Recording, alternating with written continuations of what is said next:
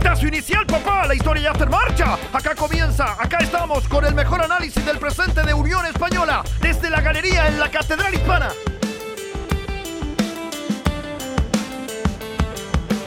¿Cómo están? Bienvenidos, bienvenidas a Catedral Hispana, este podcast que hacemos con mucho cariño para los y las hinchas de Unión Española, eh, en la antesala de un partido importante con Unión La Calera, una vez más en una fecha primeriza, por así decirlo, al igual que en el torneo anterior. Eh, ya vamos a estar conversando de eso, pero también con las sensaciones de lo que nos dejó el partido ante Santiago Wanderers, la victoria 3 a 1 del equipo eh, de Pelicer en la primera fecha de este torneo en Santa Laura ante un equipo de Ronald Fuentes que, bueno, estaba bien diezmado y es algo que igual vamos a ir eh, conversando a lo largo de este capítulo. Gonzalo Ramos, ¿cómo estás? Eh, ¿Y cómo te pilla esta semana con Unión Española luego de haberle ganado a Wanderers y el antesala de este partido con Unión La Calera? Bien, Josué. Estamos bien esperanzados. El partido anterior me dejó con buenas sensaciones, aunque no me convence del todo. Así que esperemos que este partido que viene contra la carrera sirva para seguir tratando de entender un poquitito mejor lo que quiere plantear Pelicer. Pato Silva, eh, bienvenido. Sexto partido ya de Pelicer, un triunfo muy importante, ganar eh, con goles además, porque con Independiente del Valle, que había sido la otra victoria de, del equipo de este entrenador, era un autogol que cometió el equipo ecuatoriano. ¿Te dejan sensaciones muy positivas este 3 a 1? Tú que venías más optimista que, que todos acá en este grupo. ¿Y qué tan buen parámetro es Santiago Wanderers en esta primera jornada en la que triunfó Unión Española para decir uno, mm, este equipo va a andar bien o para pensar lo contrario? Bueno, maestro, aquí estamos siempre de la mano del positivismo, siempre pensando en, en lo bueno que se pueda rescatar de, de Don Pellicer, ya pensando en una, en una Pellicer neta quizás, para empezar a, a, darle, a darle tiraje. Así que por mi parte, bien, creo que al fin se vio algo positivo de Unión. Me quedo con los primeros 20 minutos, que fue, creo, lo, lo mejor del, del, partido. Aparte que se logró traducir en, en, la apertura de la cuenta. Así que en ese sentido, bien positivo. Creo que es lo que trata de mostrar Pellicer. No vamos a, a ver un, un, estilo demasiado ofensivo, creo. Nunca lo he esperado. Así que en, en ese sentido creo que estoy contento porque al menos se, se mostró una, una idea de juego. Y creo que Wanders, si bien no un, buen, un tan buen parámetro porque son jugadores jóvenes, Ronald tampoco partió muy bien cuando estuvo en Unión. Creo que sí, al menos Unión nos deja tranquilo y es por lo que estamos hablando esta noche. Te hago la misma pregunta a ti, Gonzalo Ramos. ¿Parámetro o no parámetro, Wanderers? Eh, yo creo que va a depender de, de cómo de cómo queramos analizar la situación, porque ya es el sexto partido de Pelicer, lo habíamos conversado en los capítulos anteriores, que yo al menos, y bueno, me imagino que ustedes también, no queremos más excusas, así que tenía que ser un buen parámetro sí o sí. El asunto es, Wanderers es un rival que está quizá al nivel de los que está, de los que van a pelear el campeonato, como para nosotros saber si, si realmente lo que se vio en este fin de semana anterior va a servir a la larga, o si va a ser la cara que va a mostrar Unión Española. Eh, en términos generales me parece que Unión no anduvo mal, pero tampoco es para volverse loco. O sea, creo que hay un planteamiento de parte de Pelicer, creo que por fin logro entender un poquitito a qué quiere jugar, pero me parece que hay algunos cambios estratégicos que definitivamente yo no entiendo. Trato de sacar las conclusiones al respecto y no me pasó en, en, Ecuador, me pasó ahora en este partido contra Santiago Wanderers. Que hace ¿Cómo cuáles? ¿Cómo cuáles? ¿Cómo cuáles? Este fin de semana sí, por ejemplo lo que pasó con el Benja Galdame en el segundo tiempo, no entiendo por qué quiso, lo, no sé por qué lo cambió de, de, banda. Pasamos de tener un Benja Galdames que fue probablemente el jugador más incisivo del primer tiempo a un fantasma en el segundo y no por culpa de él, porque él estaba jugando muy bien, sino que se ve relegado a una posición que no le acomoda. Eh, posteriormente vemos que ingresa el, el Nacho Núñez por Lemo y lo carga a la banda diestra,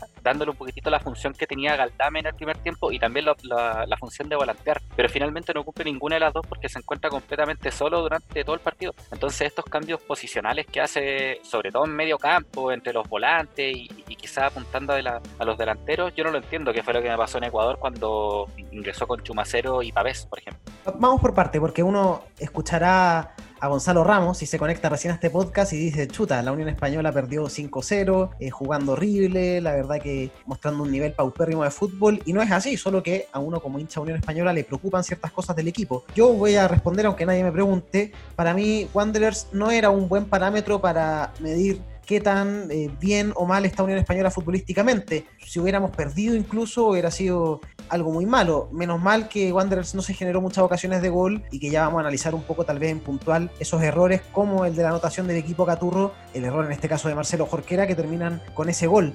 Ahora bien, había que ganar el primer partido, era lo esencial, con carácter, con convencimiento. Cuando nosotros hablábamos con el Pato Rubio hace una semana y le preguntamos, pero Pato, ¿qué le ven a Pelicer ustedes? Porque nosotros la verdad que vemos cosas que ustedes dentro no las, eh, las perciben de forma distinta. Y la verdad es que ahí nos decía el Pato Rubio, este equipo está convencido del entrenador, está convencido de su lineamiento futbolístico. Y en ese sentido yo creo que se nota, al menos dentro de la cancha, se nota un equipo que está remando en su totalidad eh, en un mismo sentido. Ahora, eh, el partido con Wanderers, eh, hay varias cosas positivas respecto a los otros partidos. Me gustó mucho a mí, eh, Pato, y en eso coincido un poco con el Gonza, lo que estaba haciendo el Benja Galdames por el sector derecho, muy participativo en el primer tiempo, y es algo que también nos comentó el Pato Rubio, que dijo, ojo con Benja Galdames porque va a tener hartos minutos de, sub-20 y al parecer ya lo empezó a demostrar en este partido y al menos tiene ganado un puesto, si no es de titular, de ser un suplente relevante. Y lo otro, que es lo que se lleva a todas las miradas, es volver a ver al Chorri, ni siquiera en su mejor nivel, ni siquiera en un nivel descollante como el que leímos en algún momento durante la temporada pasada, pero sí eh, que nos deja una tranquilidad de decir, ese Chorri que vimos la temporada pasada, con un poquito de esfuerzo, de trabajo, va a volver a ser ese mismo y mejor. A mí me gustó mucho la, dupla ofensiva del Pato Rubio con, con Chorri, lo habíamos hablado en ediciones anteriores, yo decía que me daba un poco de miedo porque nos podíamos quedar sin, sin muchas variantes y en ese sentido se demostró que se ofrece mucho en ataque con, esa dupla. Respecto a, los cambios, yo creo que igual estaba un poco complicado, veíamos la banca antes de empezar el partido y no, había mucho de dónde sacar, sobre todo en ofensiva. Por eso le, le banco un poco la, la idea de el cambio, que puede que quizás no haya salido bien, pero siento que las primeras fechas también son para ir buscando variantes. El mismo Pellicer lo dijo al terminar el partido, que el, cambio de banda de, de, Galdames se vio, a que quería poner a Ignacio Núñez por el lado derecho, imagino que para, en ese mismo sentido, para buscar variantes, creo que tuvo un buen partido Benja Galdames, del mejor que se le ha visto, aunque lamentablemente antes no, no había tenido muchos minutos, siempre entraba en los últimos 10 minutos, como mucho, así que creo que, que eso es positivo, que se le den que se le den opciones y que demuestre realmente para lo que está. Creo que con la salida de, Carlos Palacio, Benja Galdame debería agarrar mucho más, más minutos y, ser el, jugador distinto en ese sentido. De hecho, nosotros no habíamos, bueno, lo habíamos comentado anteriormente, antes de que empezara este campeonato, en, conforme avanzada el anterior, nos pasaba que no veíamos nunca un partido completo a Benja Galdame y, en general, me parece que salvo ese partido que tuvo contra la U de Conce en, en el Ester Roa, no había tenido muy buenas actuaciones, pero nos pasaba que tampoco podíamos criticarlo ni jugarlo mucho, porque si el entrenador le da 10 minutos, 5 minutos, 13 minutos, como en algún momento sucedió, no es mucho lo que puede hacer. Yo creo que todos nosotros y todos los hinchas de Unión Española esperábamos en algún momento que, que Pelicero, o bueno, en su momento Ronald Fuentes, le dieran la oportunidad de jugar un partido entero. Se dio esa opción y finalmente Benja Galdames no destiñó. Obviamente, y volviendo a, lo que, a, la, pregunta inicial del José, quizás Santiago Wanderers, no sé, no es la Católica, lo tenemos súper claro, o no es la Calera, que a lo mejor que es el partido que viene y que probablemente también va a ser bien duro, pero hay que pararse con menos de 20 años en esa cancha en primera división, en el primer partido de un campeonato y responder. Y creo que fue lo que hizo Benja Galdames, lleva una variante que, que hasta el momento posiblemente no estábamos considerando o que la teníamos dentro de las cartas como de las opciones, las que estaban ahí en, la banca.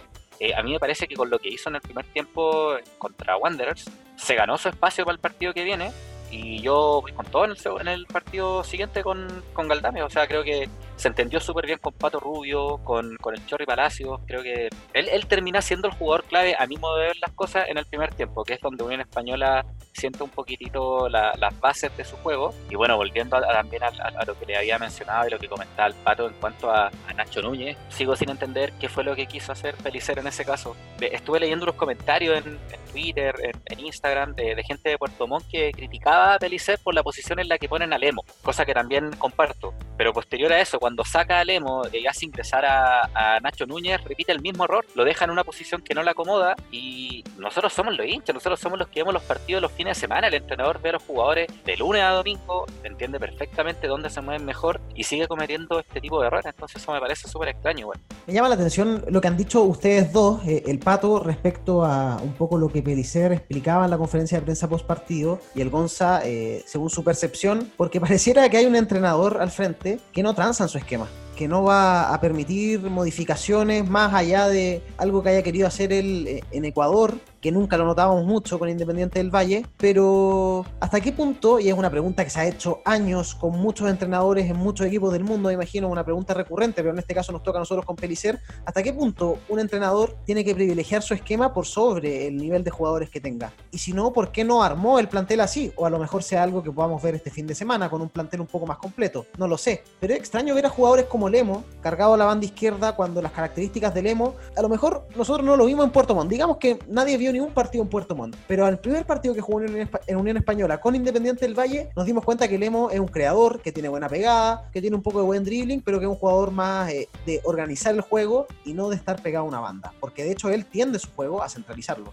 Y lo mismo Ignacio Núñez, o sea, lo de Ignacio Núñez lo tenemos más que claro, lo hemos visto jugar cuánto tiempo ya en Unión Española, lleva dos años entre alternando y entre incluso siendo titular un buen periodo con Ronald Fuentes, y nunca fue un volante abierto por la derecha ni para estar en una posición similar a la de Benja Galdames, aunque sea con otras características, a lo mejor más defensiva, de tener más la pelota, pero nunca eh, ha jugado en esa posición ni se acomoda, o sea, ya lo vemos incómodo nosotros. Entonces, Pato, ¿hasta qué punto eh, tiene que privilegiar a lo mejor sus ideas o buscarle una fórmula a estos jugadores. Pareciera que él al menos está convencido que los jugadores los va a utilizar en esas posiciones en los siguientes partidos igual. Es que claro, lo que yo creo es que Pellicer está seguro y está confiado en que la, formación que le va a funcionar es con dos volantes con tensión y, dos, y otros dos volantes abiertos. Entonces, en ese sentido, lo que yo imagino es que él está buscando variantes para desarrollar ese estilo de juego durante el campeonato. Ahora, ahora mismo la, en la conferencia previa al partido con Calera ya anticipó, sin decir nombres, que se va a jugar con cuatro elementos de ataque. Entonces, el 4-4-2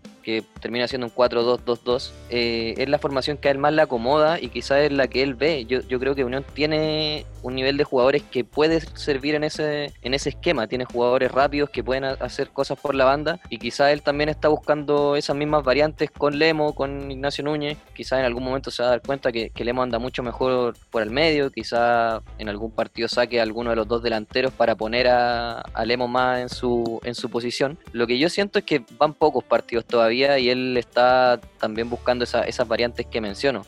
También tenemos que considerar que, es como este partido con Wander fue el primero quizás en el que se puede evaluar bien a, a Pellicer porque en los anteriores como que siempre había algo o algún, las, excusas que decía el Chalo que lamentablemente tenían algo de, de verdad, ahora ya no hay excusa y por lo mismo ya se le está empezando a dar el, tiraje a la, a la, chimenea, por decirlo de una manera. Pero ojo, ojo que en la conferencia previa al partido de justamente con Santiago Wanderers, Pelicer dice, si bien el plantel no está cerrado, la gente de Unión Española no tiene que olvidarse que tenemos jugadores lesionados como Joe Ábrigo, haciendo entender que todavía él no podía contar con un plantel completo. Desconozco cuánto le queda a Joe Ábrigo, pero entiendo que si no está para este fin de semana, debería estar ya para la próxima fecha, porque eso eran más o menos los tiempos que manejaba Pelicer. Pero igual, no sé qué opinas tú, Chalo, de esa discusión que teníamos o, lo que yo planteaba respecto al esquema y a los nombres que tiene el equipo. De pronto me pasa con Pelicer que esa, terquedad que, que, ha mostrado en algunos partidos, en algunos pasajes, con algunas circunstancias puntuales, sobre todo en medio campo, eh, me hacen recordar un poquitito lo que pasaba con el Nano Díaz en su momento, no estar dispuesto a transar tu esquema bajo ninguna circunstancia. Y de hecho, tan así que hizo ver muy mal a Misael Dávila, por ejemplo, a un jugador al que insistía con, no solo darle la, darle la 10 en la espalda, sino que hacerlo jugar como un 10 cuando él no es 10. Entonces, yo me imagino, y tal como dice el pato, que lo que está esperando Pelicer, y quizá esto que está viendo en este momento es que está probando. Ahora, si, si vamos este fin de semana contra la carrera con esos cuatro jugadores en ataque, que a mí me parece una formación súper interesante, me, me, gustan, me gustan mucho los equipos que atacan, pero si vamos con esos cuatro jugadores adelante, que es por una parte Caldames, por otra Farfán, eh, Rubio y Palacio en delantera, nos quedamos sin, sin variantes para un hipotético segundo tiempo. No soy partidario de, de esperar a que te hagan los goles y, y, ahí recién ponerte a jugar, pero creo que hasta cierto punto igual un poco kamikaze salir con toda la carne a la parrilla, si se quiere, y no dejar variantes porque la calera es un equipo que juega, o sea, es un equipo que tú sabes que te va a generar peligro, pero bueno, yo creo que hay que darle en ese sentido la diestra a Pelicer en, lo que decía el Pato y, y pese a que yo no le veo ya más opciones para seguir excusándose, yo siento que aún está probando. Cuando vuelva a Ábrico y lo tengamos a disposición, cuando él ya tenga todo todas sus piezas disponibles, quizás vamos a poder entender un poquitito más qué es lo que quiere plantear en los partidos. Interesante una discusión para que tengamos, yo creo, al final de este capítulo y para que la gente que está escuchando empiece a pensarla, igual que ustedes, Patio y Gonzalo, ¿cuál sería nuestro 11 ahora que ya conocemos un poquito la mano de Pelicer, que ya sabemos que se fue Carlos Palacios, que tenemos que incluir a un sub-20 en la formación y que ya hemos visto el rendimiento de otros jugadores? Yo creo que hemos cambiado mucho la concepción que teníamos inicialmente también de cómo iba a ser el 11 de Pelicer a cómo está siendo ahora. Ha cambiado una parte del equipo del entrenador, que es la del medio campo, en todos los partidos. Eh, no ha sostenido la dupla de los dos contenciones. Fue Méndez con Villagra, fue Villagra con Chumacero y con Pavés, ahora es Méndez con Maureira, Villagra en la banca. Es extraño, a mí al menos eh, creo que Maureira hizo un partido correcto, pero lo dejaría ahí, en correcto. Entiendo que Pelicer después da las excusas de por qué lo sacó y era porque tenía un problema eh, médico, un golpe que, que el cuerpo justamente médico de Unión Española le dice que mejor no la va a jugar al segundo tiempo. Pero para mí no hay dudas que la dupla en la contención tiene que ser Villagra con Méndez y creo que son los dos hombres que vamos a tener ahí y al menos en este tiempo son los que más me han llenado a mí eh, el sabor de boca. Y pensando uno encuentra cada vez más inexplicable por qué Pavés Contreras fue titular en Ecuador cuando ahora no, no ve ni un solo minuto, o sea, fue una arrancada esa del entrenador extraña, yo espero que ahora que el equipo ya va a empezar a armarse más con el retorno de, de Farfán, con Abrigo que se recupera de a poco, con ya los jugadores en mejor forma física, debiera Pelicer sostener ese, ese mediocampo. No sé qué opinan ustedes. Ojo que ahí con en el caso de Maureira, Pellicer fue bien crítico respecto a su rendimiento, o sea, no bien crítico, pero sí dijo que no fue el mejor de sus partidos, que cometió algunos errores que pudieron haber costado más caro, pero que con, con el ingreso de Madureira sí buscó un poquito más de, renovación del, equipo. Yo creo que fue una buena variante, pero también coincido contigo que, la dupla de, volantes debería ser Villagra con, con Méndez. Siento que Villagra le da mucho, mucho orden al medio campo y Méndez le da ese toque distintivo de, ir al ataque y siempre dar un, buen pase. Así que yo, yo me quedo al menos con esa dupla de volantes. Sí, totalmente. Yo también, o sea, lo que se ha visto hasta este momento, creo que es lo más, lo más sensato, es lo más justo. Creo que son los jugadores que, que hasta el momento han demostrado que tienen que estar ahí. Pero me encantaría saber qué va a pasar más adelante cuando, más adelante estoy hablando dos o tres partidos más, cuando ya Chumacero se encuentre en, la mejor de las condiciones. Yo a Méndez no lo saco de ninguna manera. Creo que el único jugador realmente inamovible de ese, de ese medio campo es la parte más defensiva. Me encantaría saber qué podríamos esperar de Chumacero cuando ya está en su mejor momento y, no sé, yo hasta le daría la, oportunidad por sobre Villagra, pensando en que es un jugador que es mucho más versátil. No solamente se dedica a defender, sino que también te puede ayudar a generar fútbol. Solo que a mí, a mí me preocupa cuando Méndez escapa, eh, uno cuenta con que Villagra va a estar siempre cubriéndole la posición.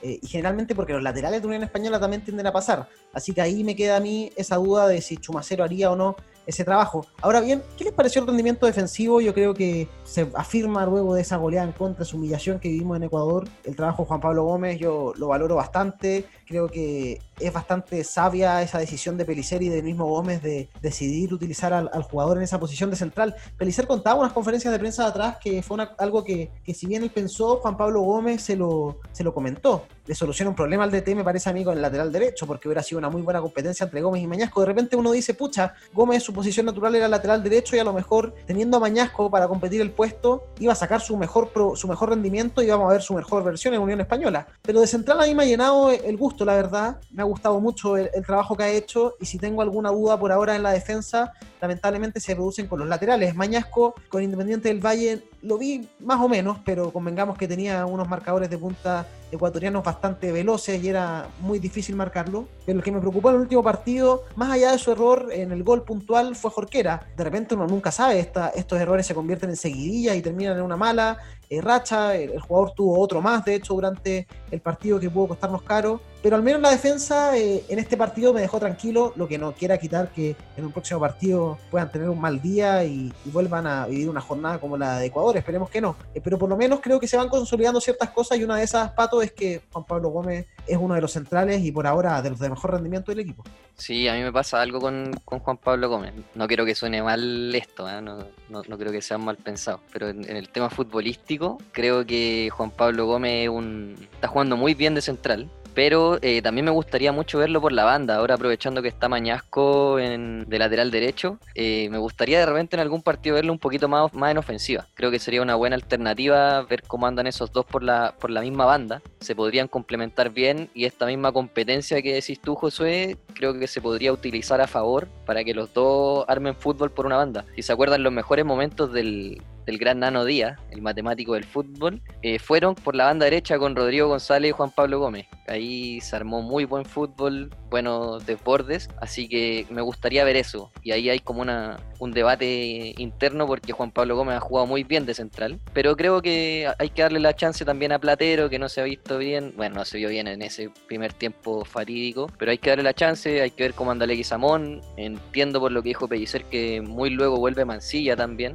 así que hay, hay variantes en ese sentido por la, para los centrales, así que a mí al menos me gustaría mucho más verlo, verlo por la banda. Gonza, supongamos que Platero, defensor central, se recupera. Primero, a Gómez lo es más ofensivo que a Mañasco. Y segundo, acá el hincha puede tener muchas ideas, muchas ganas de que el entrenador haga algo. Pero también hay que hablar un poco pensando en cómo piensa el entrenador. Porque yo quiero que Unión Española juegue 4-3-3, pero Pelicer no juega 4-3-3. ¿Tú te imaginas a Pelicer utilizando a ellos dos en algún momento? Porque por ahora, por lo menos lo que él manifiesta de la boca hacia afuera es que quiere poner jugadores ofensivos. Ya lo decía el Pato, con Calera van cuatro jugadores que son prácticamente delanteros eh, en esa parte de la cancha. Yo siento que la, gran diferencia que tiene Gómez con Mañasco es que Gómez es un jugador que se proyecta mucho. Al mismo tiempo que le generó una solución a Pelicer en estos partidos con el tema de que jugara de central, eh, generó otro problema, que es que en esa banda está Mañasco 100% y Mañasco no sube mucho. Eh, Gómez era un jugador que finalmente siempre terminaba como puntero. Entonces una, es una virtud que se ha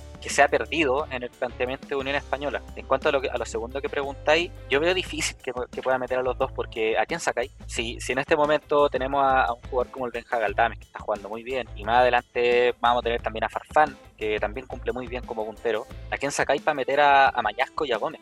No, no, no lo veo factible, yo creo que en la cabeza del entrenador jamás ha estado esa posibilidad y me parece que cuando llegue el momento que Mancilla, Platero, Leguizamón, quien sea, vuelva, vuelvan a, retomar el, centro de la, de la saga, eh, se va a armar una, pelea, o sea, una pelea, una lucha bien interesante entre, Mañasco y, Gómez, que yo creo que así como van las cosas, y pese a que Gómez no ha, no ha jugado como lateral en todo lo que ha de temporada, yo creo que de momento la va ganando Gómez, porque lo que hablábamos la otra vez, pues, incluso él jugando como central tiende a proyectarse, que es algo que nos complica hasta cierto punto, pero que también le da una variante que, que no tiene el equipo. Mañasco hasta el momento yo no le he visto proyectarse prácticamente en ningún partido, y obviamente que claro, le falta un tiempo de, de, acoplarse más al equipo y lo que queráis, pero ya ha tenido suficientes chances que cuando llegue el momento, el momento en que Gómez tenga la suya, de ningún una forma de querer soltar esa, esa posición. Oye, pero no, olvidar que el partido pasado la Arenas también entró un rato de, de volante por izquierda haciendo lateral.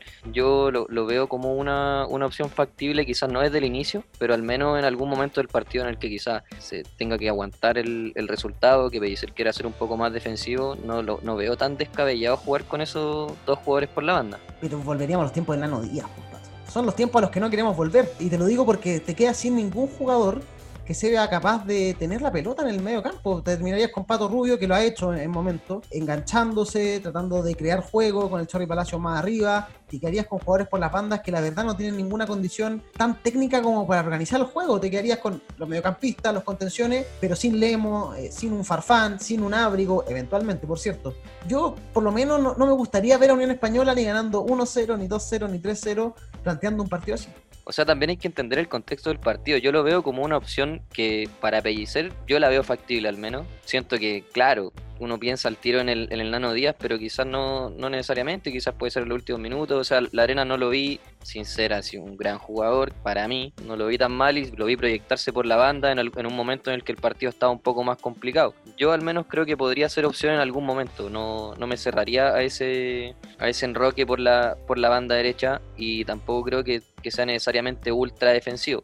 También dependería de qué jugadores lo acompañan y quiénes están en ofensiva. Yo no lo veo como una, una mala opción al menos y tampoco creo que sea volver al estilo del Nano Díaz. Creo que Pellicer ha mostrado, al menos en este partido con Wander, que fue lo, mejor que le dimos, se mostró un, fútbol bastante más agresivo, por decir de alguna manera, sin exagerar tampoco, mucho mejor que, que lo que se veía con Nano Díaz. Historia escrita, señores, y por escribir, papá, el dato hispano, desde la galería en la Catedral Hispana. Se viene un partido muy interesante con Unión La Calera. Eh, yo me acuerdo de ese último el torneo pasado. Salí enfocado varias veces en la tele en ese vuelo, me mandaron varias fotos. Eh, gritándole al portero eh, de Unión La Calera, Alexis Martinaria. Fuimos con Chalito ese partido. Fuimos con Chalito. Fuimos con Charito y el gran Tomás Guiñez, que yo creo que nunca nos escucha, hincha Unión Española, periodista, pero yo creo que nunca nos ha escuchado. En fin, la situación es que perdimos con un gol anulado, mal anulado al Chorri Palacios eh, cuando estaba debutando el VAR y por supuesto que Ronald Fuentes empapeló eh, en al árbitro, pero la mala suerte es que otra vez se perdió ese partido. Acá en el dato hispano, Gonzalo Ramos, me imagino, eh, el dato, valga la redundancia, es poco esperanzador, pero bueno, algo tendremos que encomendarnos para poder ganar el viernes. La calera es un territorio casi inexpugnable para Unión Española. Se ha transformado en una pesadilla estos últimos años, así que aquí voy con la información. Desde su vuelta a primera división del cuadro cementero el año 2011, eh, la Unión solamente consiguió ganar una vez en la calera eh, como visitante. este año, desde el 2011 a la fecha, se han disputado 10 partidos en la máxima categoría y la única victoria se dio el año 2019 en, un partido que se disputó un día viernes, 17 de mayo, en el remozado Nicolás Chaguán Nazar. Fue la primera vez que una española jugaba en ese estadio ya arreglado y este partido estuvo al mando del matemático del fútbol, el gran Nano Díaz, campeón con Unión Española del año 2005. Y bueno, esto es un poquitito gracioso igual porque hasta cierto punto, eh, por ejemplo, y aquí los quiero llevar a un dato que nos va a llenar de nostalgia, ni siquiera el año 2013 Unión Española, cuando fue campeón con ese gran equipo que levantó el torneo de transición, eh, ni siquiera en esa, en esa época, ni siquiera en esa, en esa ocasión, eh, Unión pudo conseguir una victoria en la calera. Hay que recordar, eso sí, que ese partido fue bien extraño, la cancha estaba horrible para variar, esa cancha era asquerosa. Pato ¿no? Exactamente. Y hubo un robo.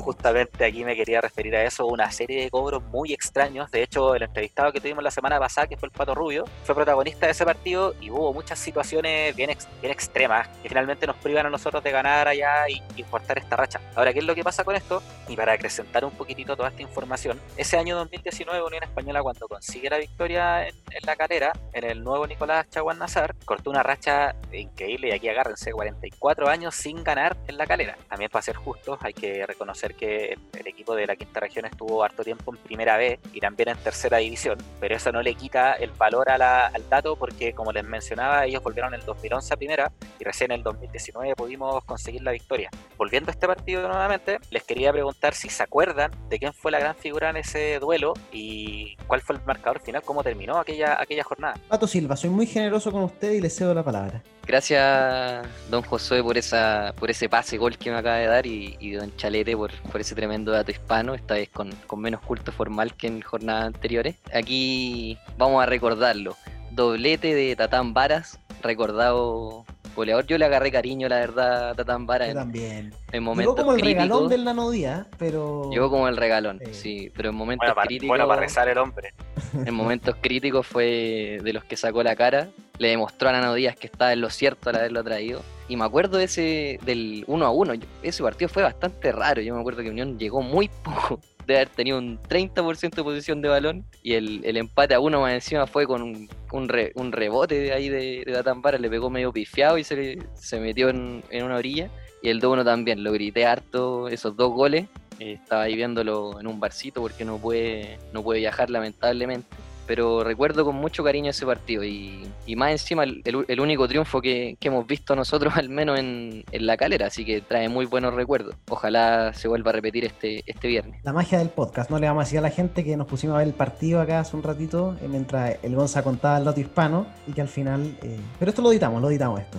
Oye, eh, yo les quería contar y manifestar la preocupación que tengo por este partido. Eh, sobre todo por un poco lo que hemos venido hablando. En su momento en Calera se jugaba una cancha en muy mal estado que era de pasto natural. Ahora se juega una cancha sintética. Y yo siento que el este viernes, por un lado, va a ser un partido de los más duros del torneo por el rival y por la condición en la que jugamos y porque es la segunda fecha con equipos poco consolidados. Yo lo que vi de Calera con Colo Colo un equipo que le falta soltarse, pero que al menos mantiene una estructura, sobre todo en el mediocampo, muy sólida, con Castellani principalmente, eh, una defensa que es más buena que mala. Eh, eh, creo que va a ser un partido difícil, pero en lo de la cancha yo me quería detener y siento que acá definitivamente ya, no solo Unión Española, a lo mejor también le pasa a otros equipos, hay algo psicológico a lo mejor que hace que, que al momento de enfrentarte en un partido simplemente con unas condiciones distintas como es el pasto sintético y por más que entrenes toda la semana, es inevitable que el equipo, en este caso la calera, va a sacar ventaja. Y Unión parte con con algo ya sabiendo y no sintiéndose cómoda en esa cancha. Y ante eso yo creo que un equipo debe tomar resguardos, no tiene que salir a jugársela toda a la cancha de la calera considerando que ellos tienen una gran ventaja que es la cancha, quieran o no, por más que la cancha sea pareja, por más que sea igual para los dos equipos y por más, repito, que Unión venga entrenando eh, en pasto sintético. Entonces, no sé, no sé cómo ven el tema ustedes de, de, que eso siempre se ha transformado en un dolor de cabezas para Unión y para otro equipo, pero al final eh, el dato es categórico. Eh, le hemos ganado muy poco a Unión La Calera en el último tiempo. Lo del Nano Díaz fue una proeza prácticamente, que se ganó a lo Nano Díaz, y habrá que ganar a lo Pelicer Gonzalo Ramos este, este fin de semana. Eh, es donde uno dice, pucha, un técnico con oficio, acá lo queremos ver en un partido complicado como este con La Calera siempre me he hecho esa pregunta de si realmente los jugadores sienten tanto el tema del cambio de la superficie, porque, por ejemplo, hubo un periodo donde Unión Española eh, ganó constantemente en la Florida, al Audax, una cancha que también es de pasto sintético, y pareciera ser que ni se notaba que había una, diferencia en la superficie. La verdad no, no sé si, si va a influir tanto, yo creo que hay otros temas y el, bueno, particularmente en este partido Unión Española viene de una victoria, pero viene de, de estar recién tratando de aceptar la máquina. Entonces, hay harto donde picar ahí, eh, va a depender mucho, creo, más que de lo que quiera proponer Unión Española, de lo que quiera proponer la calera, porque ya sabemos que Pelicer va a ir con cuatro en ataque, pero realmente qué tan en ataque va a ser esa formación. Entonces hay que recordar también que a la calera se le fueron tres jugadores fundamentales, dos sobre todo, Tomás Rodríguez lo saco de la ecuación porque la verdad es que no lo considero un jugador tan bueno como, como lo venden los medios de comunicación, pero se le fue Andía y se le fue Leiva, dos jugadores fundamentales del andamiaje que teníamos en la calera. Eh, yo creo que va a ser un partido bien abierto. Me imagino si Unión Española efectivamente sale a atacar con estos cuatro eh, jugadores en, punta, me parece que va a ser un duelo entretenido y la verdad, yo siempre he sido partidario de, volviendo a lo que tú pregunté, Josué, yo no sé realmente qué tanto efecto eh, tiene contrario a, lo, a, los futbolistas el tema de, del pasto sintético, por lo que he mencionado. O sea, la, la cancha de, de, la Audax, perdón, de la Florida, porque la Audax no tiene cancha, eh, la cancha de, de, Quillota también. Entonces, a, habría que ver, o sea, quizás los mismos jugadores podrían darnos esta respuesta, pero. Suelen ser partidos extraños, igual, suelen ser partidos, por más que hay, salvo los del Audax, pero los de Quillota también, yo recuerdo partidos partidos como extraños. Hemos jugado un Quillote incluso Trabado. con la calera también. Claro, trabados, como feos de jugar. A mí me preocupa, de hecho, si me dicen Unión va con cuatro arriba y que esos cuatro son Palacios, Rubio, Farfán y Galdame, me preocupa porque me estoy imaginando un equipo que va a correr mucho y en una cancha que también es más propenso a las lesiones de los jugadores. O sea, lo hemos visto también en otros eh, en otros deportistas. Entonces, estoy, no sé, para mí la cancha es un factor, es un factor muy importante. Y repito, por más que Unión entrene en la semana ahí, se enfrenta en una cancha que conoce a la perfección la calera y no en la misma Unión Española. ¿Puedo dar mi opinión de futbolista ultra amateur? Sí. No me gusta la cancha sintética. Mala. No, la verdad es que yo, yo siento que se nota demasiado en el, en el bote. El bote, una, algo tan simple como el bote, te da un bote totalmente distinto a como en el pasto natural. Y un equipo que está acostumbrado a jugar todos sus partidos en césped, eh, se le hace mucho, se le hace difícil acostumbrarse, por más que juegue durante una semana, es, es difícil acostumbrarse al, al, sintético. Yo en mis momentos de deportista escolar principalmente, donde jugábamos en distintas canchas de los colegios, no tantos años atrás tampoco. De repente jugabas cinco partidos seguidos en canchas naturales. Mi colegio nunca tuvo una cancha de pasto natural, eh, ni sintética, por cierto. Eh, pero íbamos a jugar a otros colegios o a recintos de canchas naturales y de repente te tocaba jugar con un colegio de cancha sintética. Y había una diferencia, o sea, ya sentías que el partido era distinto. O sea, en la mente ya era, era tema, era tema. Así como no es tema jugar en una cancha de pasto natural, Gonzalo, es tema cuando juegan en la cancha sintética. Lo estamos hablando nosotros ahora. O sea, en la mente de los jugadores yo creo que igual está ese factor. Mira, el miedo a las lesiones también hay que considerarlo. Se, se, las doy, se las doy, pero yo creo que de todas formas estos son jugadores profesionales y ya, y a lo mejor voy a salir con el discurso de siempre, pero esto es similar a cuando les toca una jornada con lluvia donde la cancha es un barrial y está hecho una, no similar en, en, las condiciones, pero me refiero a que la cancha juega pero para los dos lados. Sí, efectivamente la calera entrena de lunes a domingo allá y conoce a lo mejor más, pero de pronto siento, a lo mejor me equivoco porque no soy futbolista profesional, pero de pronto siento que ocupan mucho esta excusa los, los entrenadores y los jugadores jugadores para ponerse el, par el, parche antes de la herida. Es posible que esté equivocado, pero si Unión Española por esas cosas de la vida el viernes gana 4-0, va a parecer que no, no, hubo problemas con el tema de la cancha. Porque entonces... se trabajó en la semana en lo psicológico, en, oye, en, no, que no nos afecte esto, se conversó en la semana, de modo que el día del partido no, no llegue, no sé, pero vamos a verlo, vamos a verlo ahí, vamos a verlo en el momento, sí. Eh, eh, sí veremos la, situación el día de viernes. Ya, escuchemos, Gonza, a Pelicer. A ver qué dijo Pelicer, qué opina él. Al final es el jefe, eh, el que manda la Unión Española de jugar en el pasto sintético del Nicolás Chaguán Nazar. El objetivo es ir y ganarlo. Ese es el objetivo, ir, plantarse con propiedad, hacer un buen partido, por eso estamos trabajando en la superficie sintética, nosotros acá en Santa Laura, entendiendo que a veces genera alguna incomodidad en el plantel, desde el punto de vista de, que, claro, es más dura, es más difícil, pero sí eh, es, responsabilidad profesional adaptarse a la superficie donde vamos a competir durante 100 minutos el día viernes en la noche ahí está, no excusa el profe Belicer, así que vamos a ver si el equipo también se lo toma como tal, porque de repente, si el equipo pierde hipotéticamente, era difícil jugar en esta cancha, pasto sintético, ya sabemos un poquito eh, esas declaraciones del cassette. Oye, hagamos un jueguito corto. Tenemos a todo el plantel de Unión Española a disposición. Platero, Abrigo, todos. Y están en buena condición física. ¿Cuál es el, el once que arman de, de Unión Española si saltamos a la cancha este fin de semana? Yo voy con Sánchez en portería, Mañasco, Gómez, Galdames, Jorquera, Villagra, Méndez, siempre siguiendo el estilo del profe Belicer. Voy con Farfán, Ábrigo, Palacio y Rubio. Ultra ofensivo. Pero Pellicer, o sea, Pellicer, perdón. Ábrigo no, no está, pues, amigo. Pero por eso el juego es con toda disposición, con todo. Ah, inventamos. No, pues es casi hipotético. No, si no, no le vamos a armar el equipo al profe Pericer para este fin de semana. Pues si el profe los tiene en la cancha del entrenamiento, lo, ha visto toda la semana. Pues nosotros ¿Puedo repatriar a Carlito o, no, eso no, está permitido? No, no, no, no, basta.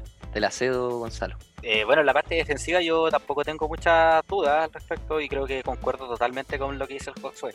Obviamente que si vemos que estamos hablando de fútbol ficción. Si tuviéramos a Mancilla en su mejor momento, si, o sea, de vuelta, eh, y jugando como estuvo jugando contra la Católica, por ejemplo, eh, el año pasado, obviamente que yo optaría por él. Pero de momento me parece que Gómez está cumpliendo una buena función. La línea defensiva la dejo igual como la dijo el Josué. En medio campo también, Méndez y Villagra. En la parte ofensiva tengo similitudes con lo que dice Josué. Yo, en vez de Farfán, apuesto por Benja Galdame, pero concuerdo con lo que decís tú de, Ábrigo, eh, Chorri y Rubio. Ahora, a, a, Abrigo lo dejaría con una misión doble, no que fuera extremo o, cargado a una banda, sino que, o, solo cargado a una banda, sino que también ojalá tome las riendas del medio campo en tres cuartos de cancha, porque siento que con ese esquema lo que estamos dejando es un forado en el medio campo en tres cuartos de cancha. Entonces, si a Abrigo le damos esa, esa opción de que, de que volantee quizás y que también juegue por una banda, es posible que un esquema de ese tipo sea bastante grato para lo que nos gusta a nosotros los hinchas de Unión Española. Mi error en todo caso, mi error porque yo dije que el equipo era con sub-20, así que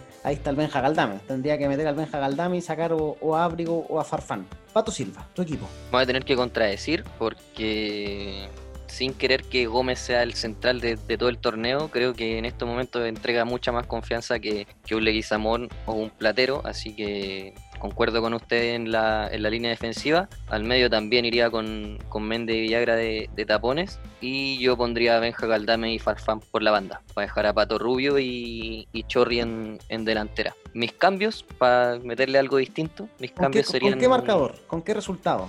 Porque varía, pues si vamos ganando 4-0 a que sigamos perdiendo. Claro, claro, varía, varía, varía. Si vamos perdiendo, no hay cambios. No hay llaman a Nodía. Si vamos perdiendo, llaman a Nodía. O sea, perdón, si vamos ganando, llaman a Nodía. Si vamos perdiendo, no, ahí habría que meterle más, más ofensivo. Yo pondría a Lemo, le, daría una oportunidad por la jugando por el medio de 10 y sacaría a Farfán o, a Benja Galdame, si es que está jugando mal. Es que es difícil igual. Oye, Pato, y también te estás contradiciendo porque estás haciendo jugar los dos 9 arriba y en un momento tú dijiste que querías tener más variantes en, en la banca, pero parece sí, que... yo me contradigo constantemente, a pero la verdad es que me, me, tapó, me taparon la boca. Es que a mí me gusta esa dupla de, delanteros, pero... Porque Rubio se engancha más pasa este problema, Nos pasa este problema, se, se nos pierde la... No, no, tenemos variantes para los cambios. Bueno, por eso nosotros somos humildes periodistas eh, que hacemos un programa de Unión Española eh, sin recibir ningún peso y por algo Pelicer está sentado en la banca y nosotros estamos acá opinando sin ser entrenadores y nos creemos entrenadores. Así que creo que hay que eh, dejar de lado ese debate. Les quiero preguntar por otra no, cosa. No hacemos cambio entonces. No, no hagamos cambio. Ya, perfecto. Les quiero preguntar por el nivel, para ir cerrando, de los equipos. ¿Qué, ¿Qué, vieron? ¿Qué les llamó la atención? Está el tema de, Antofagasta, que al parecer la vacuna le hizo efecto y le metieron tres a Palestino tempranito. Yo creo que el segundo tiempo de Palestino te demuestra que es un equipo que está capacitado para pelear arriba. Además está decir que está la Católica, que está eh, la Calera como equipos que van a ser fuertes esta temporada. El Mercurio tiró las cifras de, de los equipos, del valor de la plantilla. El valor de la plantilla Unión Española es de 115 115,3 millones de pesos, el valor mensual de la plantilla. 115 millones de pesos. El primer equipo, el que más eh, eh, gasta en plantillas la U, luego Colo Colo, luego la Católica, O'Higgins, la Calera, Everton, la Serena, Cobresal y novena viene la Unión Española. Y el valor del cuerpo técnico de la Unión Española, es decir, todo el cuerpo técnico de Pericer, mensualmente son 37 millones de pesos. Está detrás del de la Católica, detrás del de Colo Colo, detrás del de O'Higgins, del de la U, detrás también del de Everton. Ahí está, ahí está Pericer. Detrás de esos equipos y ahí está también la plantilla Unión Española. Nuevamente un, este año un equipo que, que tiene un valor bajo, eh, es el noveno, o sea, de repente los dirigentes salen en algún momento a defenderse y decir, oye, pero somos la novena plantilla más cara del torneo, estamos bien acá peleando Copa Sudamericana o Libertadores y no el torneo nacional. Me llaman la atención a mí algunas cifras, como que el plantel de Cobresal sea más caro que el de Unión Española, pero bueno, es lo que está publicado al menos eh, en la Comisión del Mercado Financiero, donde está todo esto registrado, y ahí está, el equipo Unión Española eh, noveno. Yo creo que va a haber que tener mucho ojo con algunos equipos de esta temporada. Eh, nuevamente emerge Palestino, eh, la Católica como equipos potentes. Yo creo que Colo Colo y la U están, no sé si mejores que el año pasado, pero al menos están menos malos y eso ya hace que sean relativamente competitivos. Y otras sorpresas, yo siempre voy a estar expectante de lo que pueda hacer la Serena, pero creo que Antofagasta también partió con el pie derecho y va a ser un rival. Si no esta temporada, Antofagasta no sé cuándo va a ser, así que a lo mejor esta sea la que el equipo Puma pueda demostrar cosas, Charito. Yo creo que lo, lo que pasa con Antofagasta es algo más circunstancial. Eh, vi el partido completo del fin de semana y uno podría pensar si en el primer tiempo le metió un 3-0 a Palestino, que es el Palestino del Coro, que es un equipo que juega muy bien, entonces una, una planadora. Pero no es tan así, el partido comenzó con errores defensivos de, Palestino, eh, Jiménez se pierde el empate 1 a 1 con un penal que manda al cielo, y después de eso Antofagasta se vuelca en, ataque, eh, aprovechando todos estos errores que tiene la saga defensiva de Palestino, que me tinca más bien que un problema de las primeras fechas. Yo creo que Palestino sí puede dar que hablar, a diferencia de Antofagasta, tampoco le voy a restar mérito a los nortinos, porque creo que tienen un plantel al menos para luchar ahí de mitad para arriba, pero siento que Antofagasta es el mismo equipo de siempre, ese equipo que juega las primeras 15 fechas bien y después ahí en el, choclón del medio. Pero va una fecha, Pochalo, va una fecha y ya estáis diciendo lo que va a pasar las próximas 14. No, no, no, no, no yo estoy, yo estoy proyectando eh, dentro de lo que he visto de Antofagasta. Antofagasta es un equipo que lleva 3-4 años en la misma, o sea, juega bien al principio las primeras fechas y después termina siendo un equipo más del montón. No veo que tenga un cambio un cambio de jugadores tan importantes como para decir, sí, ahora van a pelear. Creo que Palestino tiene más, opciones de pelear el título, o, al menos de pelear en los puestos de avanzada. Discrepo de lo que decís de la U y el Colo, vi el partido del Colo también, un equipo que juega horrible, que no juega nada. Todavía no me explico cómo nos ganaron en el torneo anterior, en la vuelta. Fue un cagazo, fue un cagazo, pero están, yo digo, están menos malos que el torneo pasado, tienen más plantel por lo menos. O sea, Colo Gil, que mucha gente discrepa de su nivel en los últimos partidos, yo veo que tiene un ritmo muy distinto al del fútbol nacional. O sea, ya es un aporte de por sí. Colo Colo ha traído un par de jugadores también que pueden ser interesantes. Lo mismo la U, creo que se han armado mejor de lo que tenían antes. No creo que puedan pelear el título si tuvieran ese plantel y fuera un equipo chico. Pero sabemos que acá los equipos grandes en Chile, o los denominados grandes, la U, Colo Colo, la Católica, sobre todo la U y Colo Colo, tienen cierta jerarquía por pertenecer a ese estándar. Eh, una jerarquía que, se da contra ciertos equipos, no creo que contra Unión, pero sí contra otros equipos. Así que yo pienso que, son equipos a los que hay que tener respeto siempre. Al final, eh, hay partidos, no, no digo lo contrario. hay partidos que uno en la mente se hace la idea y dice estos son partidos ganables pero contra Colo Colo, la Huila Católica, vengan como vengan, uno sabe que son partidos que uno los puede perder. Mira, si te encuentro la razón en eso, no, no digo que sean equipos que están desahuciados, que van a terminar en la B a fin de temporada, no, pero no creo que sean equipos que estén tan bien o que estén o que estén para hacerle la contra Unión. Creo, creo que Unión Española tiene un, plantel inclusive más rico que el de estos equipos cuando estos equipos tienen cifras desorbitantes al lado de los sueldos que tiene Unión Española. Me parece que si Unión se centra en, en armar en ejercer una buena competencia, que sus jugadores se, se, concentren en el objetivo que es levantar la copa, Unión se podría transformar en un escollo bien difícil. Eh, espero no equivocarme. Y, bueno, también resaltando de, las alternativas que habéis dado, no sé, me pareció que Ñublense tenía muchas ganas también, eh, pero finalmente prima la, lo, que ha primado estos últimos años con Católica, por la jerarquía. La Cata llegó como dos o tres veces y le, le ganó finalmente a Ñublense que, que atacó todo el rato, pero se diluía en tres cuartos de cancha. Entonces es muy prematuro, obviamente, dar, dar un juicio o algo por el estilo de cualquier equipo pero yo creo que podría andar entre Palestino, eh, bueno, obviamente que la Católica, Unión, eh, la cosa así como más peleada en cuanto a la parte alta de la tabla, la calera probablemente. Yo por mi parte también me quedaría con esos tres equipos. Siento que Palestino con el Coto encontró una buena identidad de juego. se armó bien también, al igual que, que Unión. Y creo que, bueno, Unión tiene un buen plantel, eh, queramos o no, el, estilo de juego de Pellicer en algún momento se va, se va a armar este lo que quiere plantear el profe. Así que yo, yo vería a Unión Palestino y Católica. Católica igual me asusta un poco porque lo mismo que dice el Chalo, o sea, contra, contra Ñublense terminaron ganando por camiseta, por jerarquía, y, eso también se lo han ganado gracias a un tricampeonato eh, inédito, la verdad, con tres, torneos largos y tienen buen rodaje. Así que en ese sentido es, es complicado, Católica siempre va a ser complicado. Y respecto a los otros dos equipos, Colo Colo y, la U, claro, no, van a pelear el descenso, creo, como si fue en torneos anteriores. Tampoco los veo peleando el título, pero sí creo que los partidos contra ellos van a ser bien peleados. O sea, en, cuanto a, analizar los planteles, creo que podrían ser como peleados. Cualquiera de los dos equipos podría ganarlo y, va a depender mucho de, cómo se plantee desde la, desde la banca técnica. Ojo que sin haber visto la U aún en este torneo, porque no jugó en la primera fecha, yo creo a priori que el año pasado teníamos mejor plantel, al menos con Ronald Fuente, eh, con, luego ya llegó más, más diezmado con Pelicer, o, un equipo mejor consolidado, jugando mejor que en su momento la U. Y, eso a la hora de, los que hubo no, importó mucho. Yo creo que ahora incluso están más parejos los dos equipos, con cómo se ha reforzado la U y con Unión, que para mí, bueno, tiene un buen plantel, al menos mejor conformado que el pasado, pero por lo menos no me convence tanto aún a mí en su idea futbolística. Si bien hablamos en su momento de plazos y de cuándo se va a ver la idea real de Pericer, creo que ya pasó en esta primera fecha y ahora en la segunda, eh, de aquí más es solamente sumar y esperemos que, que así sea.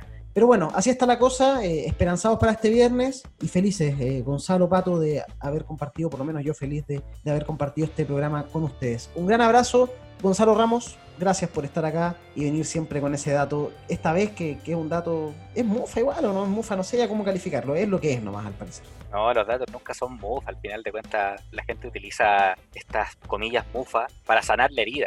El, equipo no va a ganar o perder porque lee una información. soy partidario de eso al menos. Y de eso, eh, Bilardo. ¿Bilardista, Pato?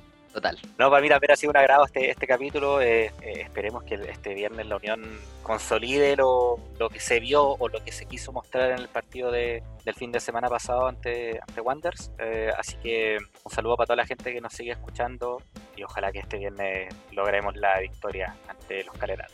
Pato Silva, Barcito también le va a meter este. Ah, bueno, estamos en cuarentena, pero Barcito en la casa por lo menos. Cervecita, me imagino, ahí con, con la familia, con la novia. Sí, lamentablemente no habrá barcito, pero, pero algo se puede hacer. Una cervecita, un picoteo siempre agradable de día viernes para ver a Unión. Así que esperemos ganar. Con un 1-0 me conformo, me da lo mismo. Creo que es un partido bien complicado, así que a ganar como sea. Y bueno, agradecer también a la gente que nos escuchó. Creo que fue un, agradable programa junto a ustedes, amigos. Así que vamos con todo nomás. Aprovecho mandarle un saludo ahí a, Javier Pérez, punto, un amigo que, me dijo que le mandara saludo en este programa. Así que un abrazo, amigo esperamos vernos Estamos pronto. en, algún momento me dijo que me iba a pagar unas cervezas para el partido. Así que me escucha. Muy bien, muy bien. Estamos con el esa, saludo. Esa es la que tenía. Oye, les propongo que en el próximo capítulo hablemos de el jugador mucho diferente del que ya hablan en Brasil, porque ya debutó Carlitos Palacios y ya están diciendo mucho diferente la joya que tuvimos acá en Unión Española. Gracias a toda la gente por escucharnos. Un abrazo y nos escuchamos la próxima semana en Catedral Hispana pitazo final, papá, y esa historia, el más completo análisis de la actualidad de Unión Española, desde la galería en la Catedral Hispana.